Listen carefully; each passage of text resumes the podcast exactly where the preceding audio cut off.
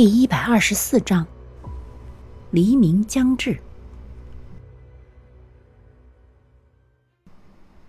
白光渐渐褪去，顾白睁开双眼，他看到了不一样的王家祠堂，那是被黑雾笼罩的祠堂。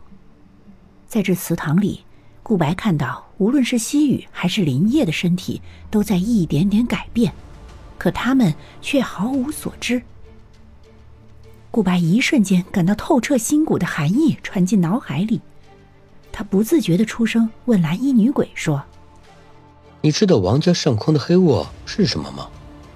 蓝衣女鬼目光一闪说：“那是王家世代族人死后的运气凝化而成。”顾白一怔，然后问蓝衣女鬼说：“我是不是需要将这怨气驱散？”“不必这么麻烦。”只要将千年僵尸消灭了，笼罩在王家大宅上空的黑雾就会自行散开。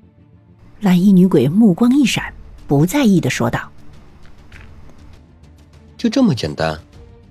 顾白诧异的转身看向蓝衣女鬼，问道：“然而这一看，竟让顾白生生吓出一层冷汗，他不禁向后退了半步。”“你看到了？”蓝衣女鬼平静的说道。似乎顾白能够看到他的真面目，这一点他早就知道。他的平静令顾白心生寒意，却又不得不点头，艰难的开口说：“我真的没有想到会是你。我也没有想到你居然敢回来。”蓝衣女鬼平静的眸子一闪而过的悲凉，说道：“你。”顾白张了张嘴，想要说什么。最后却沉默了。你们两个在打什么哑谜啊？林叶挑眉，好奇的问道。顾白目光一闪，看向林叶，摇了摇头说：“没什么。”顾白，你快看看他在哪里，我们必须赶在天亮之前找到他。蓝衣女鬼开口说道。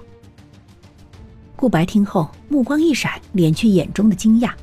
严肃的看着飘荡在祠堂的朱鬼，问蓝衣女鬼说：“我不能把这些鬼物除掉吗？”“不行，你没有时间。天亮之后他就会回去，到时候你根本找不到他。而且，蓝衣女鬼坚定的拒绝顾白除掉鬼物这个想法，肯定的说道：“那我现在该怎么办？”顾白打断蓝衣女鬼的话，问道：“尽快找到僵尸，并消灭他。”蓝衣女鬼眸子一闪而过的狠厉，说道：“